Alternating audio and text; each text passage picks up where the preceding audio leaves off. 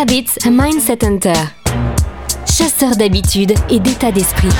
Cazador de hábitos y mentalidad. Un état d'esprit innovant pour une vie épanouie.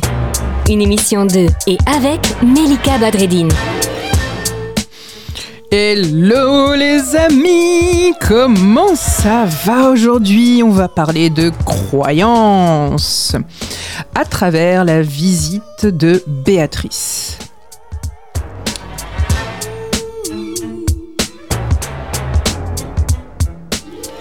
Alors Béatrice, 53 ans, vient me voir en me disant je me sens empêchée, empêchée d'avancer. D'ailleurs, elle a mal euh, au genou, elle a mal au dos, des problématiques qui euh, l'amènent carrément à envisager de se faire opérer et donc elle estime que vraiment elle est empêchée dans sa vie et elle a ce sentiment depuis très longtemps. La première chose qu'on pourrait dire à Béatrice, c'est que dans son système de croyance, donc dans les pensées aussi qui la traversent, c'est en fait ce qu'on considère comme une vérité, hein. elle estime, par définition, qu'elle est empêchée dans sa vie. 80% des croyances qui sont les nôtres hein, ne nous appartiennent pas. Donc 80% de ce que je crois vrai du monde m'a été transmis hein, par les parents, les éducateurs, la culture, l'école, la société, les médias, et j'en passe. On écoute le grand nombre aussi. Et donc la question qui se pose, c'est les croyances que j'ai sur moi-même sont-elles finalement positives ou pas? En ce qui concerne Béatrice, manifestement pas. Ce qu'il faut savoir, c'est qu'il y a trois formes de croyances. Les croyances qu'on dit limitantes, ça va être de l'auto-sabotage. Les croyances ressources, qui, euh, en prenant du temps et en mettant en place justement des rituels, des habitudes, vont me permettre d'avancer pas à pas et me vont me permettre de progresser par étapes pour arriver à un résultat. Puis il y a aussi les croyances neutres qui servent un petit peu à rien, mais qui servent de décor, comme euh, un coussin, une table ou un canapé. En gros, si elle est limitante, on se ferme des possibilités si elle est ressource, on s'ouvre des possibilités. Et la question qu'on doit se poser finalement, et c'est ce qu'on a invité justement à Béatrice à se poser comme question, c'est ces croyances-là, est-ce qu'elles lui permettent ou pas d'avancer? Et on constate bien que non. Quand elles sont limitantes, on ne s'autorise pas à être ou à faire quelque chose.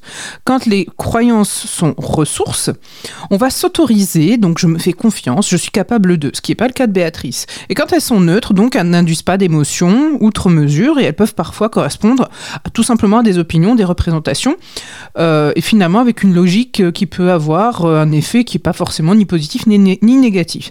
Alors, justement, qu'est-ce que vous conseilleriez à Béatrice?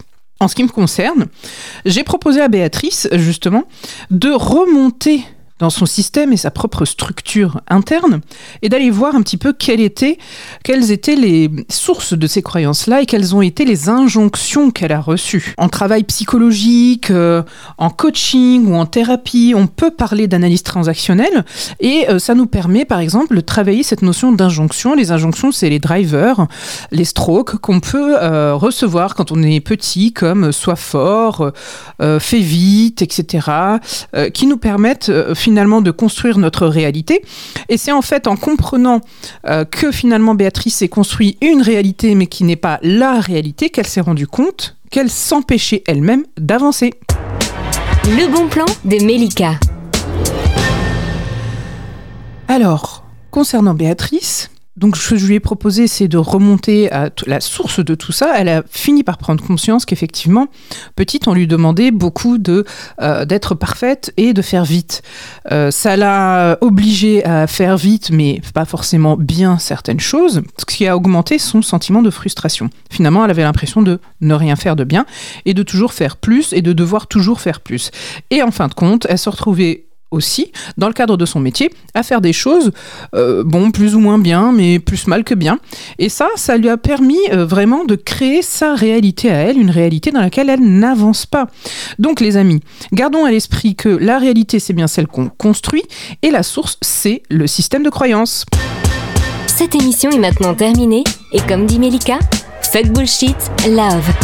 Retrouvez l'ensemble des podcasts de Melika sur toutes les bonnes plateformes de streaming. Info, actu, formation, coaching, ouvrage sur melikabadredine.com.